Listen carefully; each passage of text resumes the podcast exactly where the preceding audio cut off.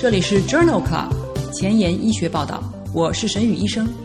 每周五天，每天半小时，只讨论最新的顶尖专科文献，介绍给感兴趣的同行们。Journal Club 是双周刊，分十个专科话题。这一周五天分别是心脏科、呼吸科、消化科、神经科和内分泌科。别忘了关注公众号，订阅我们的节目哦。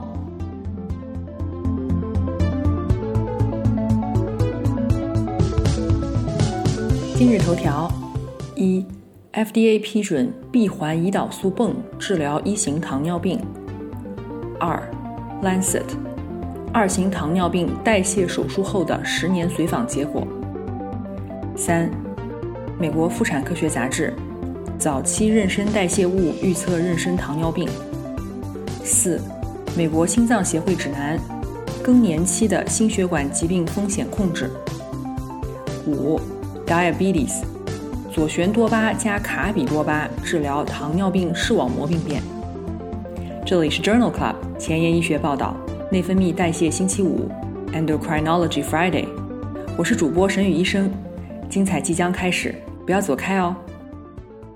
今天的新药研发板块，我们来聊一聊闭环胰岛素泵。胰岛素泵联合血糖传感器可分为一。传感器增强型胰岛素泵，这类胰岛素泵在传统胰岛素泵的基础上，将胰岛素泵与连续血糖监测传感器相连接，但是患者仍然需要手动输入具体的碳水化合物的数量，泵入相应剂量的胰岛素。第二类是带有阈值暂停功能的传感器增强型胰岛素泵，它包括了部分闭环血糖监测和胰岛素输入系统。在出现低血糖的时候，会自动停止胰岛素泵入。第三类是混合闭环胰岛素泵，它可以根据血糖自动增减基础胰岛素，但是餐前需要手动输入胰岛素的数量。第四类是自动闭环胰岛素泵，这是基于血糖的全自动闭环胰岛素给药系统，也称为人工胰腺。在二零一六年九月，FDA 已经批准了 MiniMed 六九七零 G。闭环胰岛素输送系统用于六到十三岁的一型糖尿病患儿。二零一九年十二月，采用 Control IQ 技术的 T Slim X2 闭环胰岛素泵也被 FDA 批准用于治疗大于十四岁以上的一型糖尿病患者。在二零二零年八月的 Diabetes Care 杂志上发表了相关的临床研究。这是一项随机对照临床研究。这项研究的目的是评估。与带有阈值暂停功能的传感器增强型胰岛素相比，闭环控制系统的血糖预后是否更好？该研究招募了一百零九例一型糖尿病患者，年龄十四至七十二岁，平均糖化血红蛋白百分之七点一，随机被分配至闭环控制系统和带有阈值暂停功能的传感器增强型胰岛素泵两种治疗方案。结果显示。血糖大于九点九毫摩尔每升的时间长度，闭环控制系统较低；而血糖小于二点三毫摩尔每升的情况，两组是相似的。在第十三周以后，闭环控制系统的患者血糖控制较好，平均糖化血红蛋白为百分之七点二。但是带有阈值暂停功能的传感器增强型胰岛素泵的糖化血红蛋白升高到百分之七点五。这项随机对照研究认为。患者使用闭环控制系统，血糖控制更好，而且不增加低血糖的发生。在《新英格兰医学杂志》二零二零年八月刊上，同样也发表了另外一篇随机对照研究，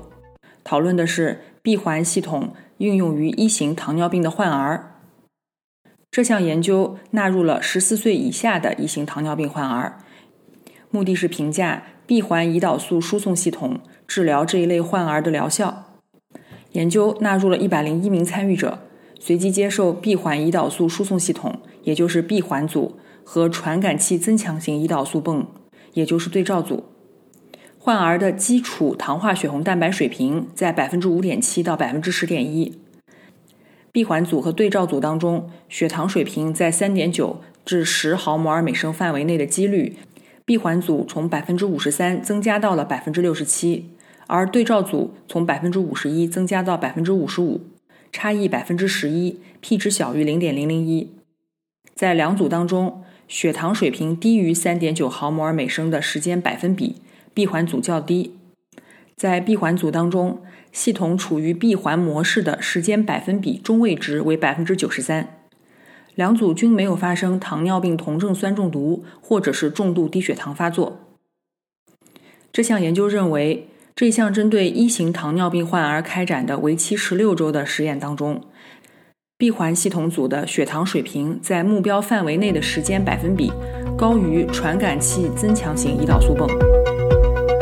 今天的临床实践，我们来聊一聊肥胖症的外科治疗。肥胖症治疗的目标是预防、治疗或逆转肥胖症的并发症，提高生活质量。体重减轻百分之五就有健康受益了。方法包括生活方式干预、药物和减重手术。通过单纯的生活方式干预，减重目标可以设为百分之五到百分之七。生活方式加药物干预，减重目标可以达到百分之十至百分之十五。如果减重目标达到百分之三十，通常需要通过减重手术。减重手术 （bariatric surgery） 包括了腹腔镜下可调节胃束带、迷走神经组织系统、胃内球囊系统、胃抽吸系统和水凝胶。对于 BMI 大于四十，或者是 BMI 介于三十五至四十之间，伴有共病的患者。应当考虑减肥手术，比如胃大部切除术或者是胃旁路术。关于肥胖症的生活方式干预、药物、手术治疗等方面的相关最新文献，我们曾经在第二十五期 Journal Club 内分泌代谢星期五节目和第四十五期 Journal Club 内分泌代谢星期五节目当中聊到过。有兴趣的朋友可以点击链接重复收听哦。今天分享的第一篇文章是发表在《Lancet》柳叶刀杂志二零二一年二月刊上。这是一项开放标签、单中心随机对照研究的十年随访结果，讨论的是二型糖尿病患者代谢手术与传统药物治疗之间的结局比较。这项研究纳入了病史五年以上、糖化血红蛋白大于百分之七。BMI 大于等于三十五的二型糖尿病患者共六十人，随机分配至药物治疗组和胃旁路手术组，或者是胆胰分流手术组。在这项研究当中，将糖尿病缓解定义为持续不接受药物治疗一年以上，糖化血红蛋白小于百分之六点五和空腹血糖小于五点五五毫摩尔每升。这项研究十年的随访率为百分之九十五。在所有接受手术治疗的患者当中，百分之三十七的患者在整个十年期间一直保持糖尿病缓解状态。具体来说，药物治疗组十年缓解率为百分之五点五，胆胰分流手术组为百分之五十，胃旁路手术组为百分之二十五，P 值等于零点零零八二。胃旁路手术组和胆胰分流手术组比药物治疗组有更少的糖尿病相关并发症。并发症发生风险降低了百分之九十三，严重不良事件在胆胰分流手术组当中更频繁，风险比二点七，胃旁路手术组的风险比为零点七。这项十年随访的结果提示，在二型糖尿病的长期控制当中，代谢性手术比常规药物治疗更有效。在肥胖合并二型糖尿病患者当中，应当充分的讨论代谢性手术这一治疗策略。下面一篇文章同样是一项长期随访结果，发表在《JAMA Surgery》二零二一年二月刊上。这一项 Sleeve Pass 研究目的是比较肥胖的患者腹腔镜下袖状胃切除术和胃旁路手术的减重效果和患者长期生活质量的比较。这是一项多中心开放标签的随机临床等效研究，一共招募了二百四十名十八至六十岁之间的病态肥胖患者，他们随机接受了袖状胃切除术或者是胃旁路手术治疗，并且进行了七年的随访。参与者中百分之七十是女性，平均年龄四十八岁，平均 BMI 四十五点九，一百八十二例患者完成了七年的随访。研究发现，袖状胃切除术当中，平均五年减重百分之四十七，胃旁路手术平均减重百分之五十五。七年的疾病相关生活质量评分，两组分别为零点五和零点四九，没有统计学差异。一般健康相关生活质量评分，两组分别为零点八八和零点八七。减重越多，疾病相关的生活质量越好，P 值小于零点零零一。袖状胃切除术和胃旁路手术的并发症发生率分别为百分之二十四和百分之二十八，没有统计学差异。因此，作者认为腹腔镜下胃旁路手术比袖状胃切除手术体重减轻更显著。但基于预先设定的等效边界，这样的差异没有临床意义。两种治疗方法在长期生活质量方面没有差异。总的来说，减重越多，疾病相关生活质量越好。在二零二一年二月的《Annals of Surgery》外科学年鉴杂志上发表了一项系统回顾和荟萃分析，同样也是比较的。腹腔镜下袖状胃切除术与胃旁路手术的长期疗效比较。袖状胃切除术和胃旁路手术是治疗肥胖最常用的两种减肥术式。这篇系统回顾和荟萃分析的目的是比较这两种手术方法在一年、三年、五年的临床结局之间的差异。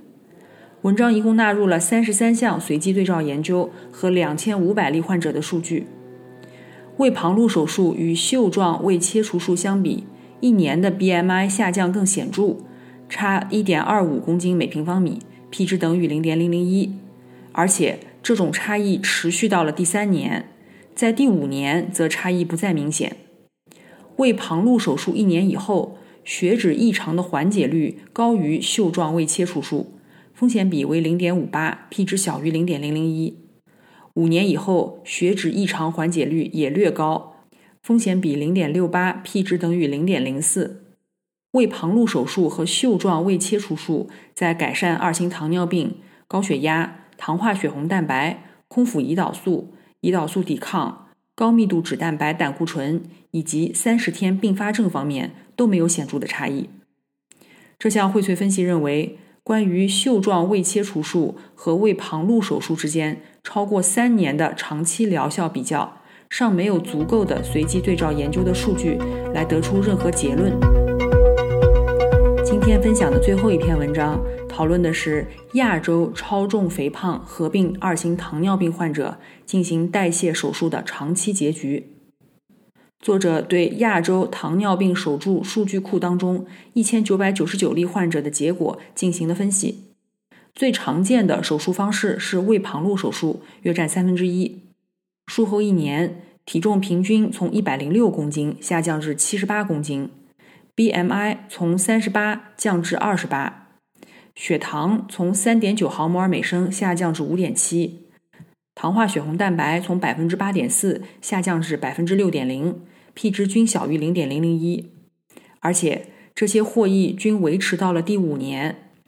第五年平均体重八十六公斤，BMI 三十一，血糖五点八毫摩尔每升，糖化血红蛋白百分之六点四，P 值均小于零点零零一。血压和大多数的血脂指标也有明显的改善。单吻合口胃旁路手术的结果最令人满意，但是可调节胃束带的结果比较差。因此，作者认为代谢性手术可以显著地改善亚洲患者的体重、二型糖尿病等代谢疾病。工作太忙，时间碎片化吗？每天半小时听我的播客，获得最新最好的临床研究。深感公众号内容太多太杂，质量参差不齐吗？每周五天看我的微信公众号，获得最好最新的临床研究。Journal Club 前沿医学报道。拉近科研和临床的距离。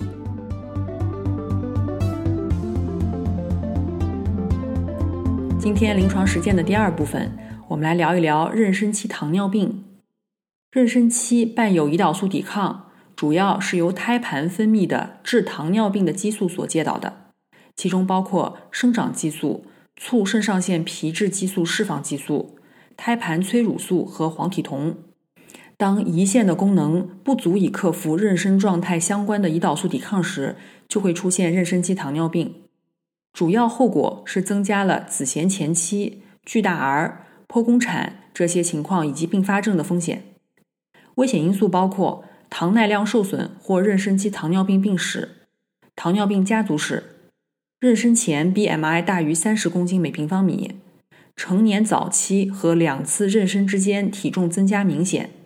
或者最初十八到二十四周的体重增加过多，妊娠年龄大于二十五岁，有过不明原因的晚期流产或者分娩畸形。存在引起糖尿病的其他情况，比如代谢综合征、多囊卵巢综合征、高血压或者正在使用糖皮质激素。降低妊娠期糖尿病的方法包括妊娠前减重、妊娠前和妊娠早期锻炼、健康膳食以及戒烟。关于妊娠期糖尿病及其治疗，我们曾在第十五期内分泌星期五节目当中介绍过，有兴趣的朋友可以点击链接重复收听呢。今天分享的第一篇文章是发表在《Diabetes Care》二零二零年十二月刊上。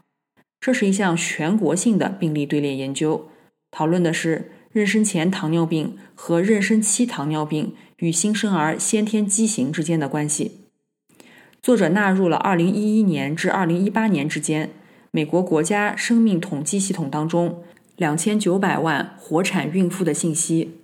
孕妇的年龄在十八到四十九岁之间。有九万名婴儿出生时发现了先天异常。妊娠前糖尿病母亲的子代存在先天性异常的风险升高，风险比二点四四。妊娠期糖尿病出现子代先天性异常的风险也升高，风险比为一点二八。这些关联在各个亚组当中也是一致的，包括母亲的年龄、种族、孕前肥胖状态和新儿的性别。对于特定亚型的先天性异常，妊娠前糖尿病或者妊娠期糖尿病与大多数亚型的风险增加有关。比如，子绀型先天性心脏病的风险比为4.61和1.50，尿道下裂的风险比分别为1.88和1.29。这项全国性的队列研究认为。妊娠前糖尿病以及妊娠期糖尿病与新生儿的几种先天异常发病率升高有关。这些信息对于糖尿病或者妊娠期糖尿病风险的妇女进行孕前咨询的时候，可能有指导性的意义。今天分享的第二篇文章，同样也是发表在《Diabetes Care》二零二一年一月刊上。这项前瞻性队列研究讨论了妊娠早期叶酸和维生素 B 十二水平与妊娠糖尿病之间的关系。这篇文章的研究对象包括了一千多例招募时妊娠九到十三周的孕妇，测定了其叶酸、维生素 B 十二以及口服糖耐量测试。其中百分之十七的参与者出现了妊娠期糖尿病。妊娠期糖尿病的孕妇。叶酸和维生素 B 十二的水平显著高于非妊娠期糖尿病的孕妇，P 值分别等于零点零四五和零点零零二，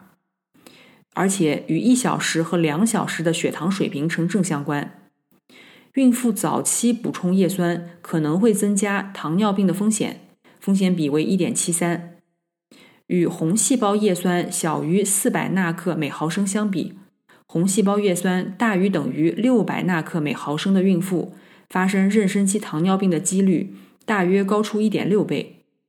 维生素 B 十六与妊娠期糖尿病风险增加也显著相关，每增加一百皮克每毫升，风险增加百分之十四。因此，作者认为，妊娠早期母体较高的红细胞叶酸和维生素 B 十二水平与妊娠期糖尿病风险增加有关。而叶酸和维生素 B 十二的比值与此风险无关。今天分享的第三篇文章是发表在美国妇产科学杂志二零二一年二月刊上。这是一项多中心的队列研究，讨论了妊娠期心血管健康与妊娠结局的关系。这项研究的目的是检验以五个指标为特征的妊娠期心血管健康。与不良孕产妇和新生儿结局之间的关系。作者分析了来自六个国家两千三百对母婴的数据，其中孕妇的心血管健康结合以下五个标准，包括妊娠二十八周时 BMI、血压、血脂、血糖和吸烟。参与孕妇的平均年龄为二十九岁平均孕周三十九周分娩。参与者当中，平均心血管健康得分为八点六分，总分十分。约有三分之一的患者所有指标均很理想。百分之七点五的参与者有两项以上的指标比较差。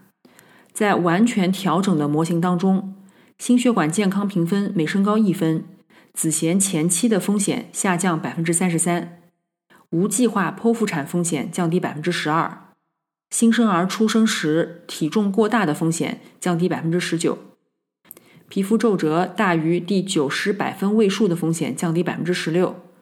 胰岛素敏感性低于第十百分位数的风险降低百分之十七。心血管健康与孕产妇的预后也显著相关。相对于所有指标均很理想的妇女，一项指标中等或者一项指标较差，或者两项指标比较差的妇女。子痫前期的相对风险升高了三点一三倍、五点三四倍和九点三零倍。这一项多中心的队列研究认为，在妊娠二十四至三十二周时的心血管健康良好，则不良妊娠结局的风险降低。今天分享的最后一篇文章，同样也是发表在美国妇产科学杂志二零二一年二月刊上。这是一项潮式观察性病例对照研究。讨论的是早期妊娠代谢物预测妊娠糖尿病。由于无法在妊娠前三个月准确的识别妊娠期糖尿病，因此无法确定早期治疗干预是否可以降低这些糖尿病的易感性。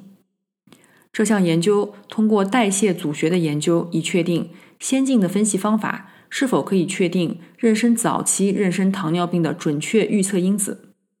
本研究采用潮式观察性病例对照研究法，包括了四十六例妊娠糖尿病孕妇和四十六例对照组，在妊娠九到十六周采集尿样，全面的代谢组学分析了尿液当中的六百多种内源性代谢物，多变量确定了十一种代谢产物与妊娠糖尿病相关。然后作者选择了七个代谢物的子集。这个子集预测妊娠期糖尿病的准确性为百分之九十六，而且结果与母亲的年龄、BMI 和尿液收集时间无关。因此，作者认为需要更大规模的研究来验证该模型的准确性，以确定妊娠前三个月的治疗干预是否可以降低妊娠糖尿病的短期和长期发病率。今天的交叉学科板块。我们来聊一聊心脏科和内分泌科交叉的内容。这是来自美国心脏协会的指南，讨论的是更年期心血管疾病风险的控制。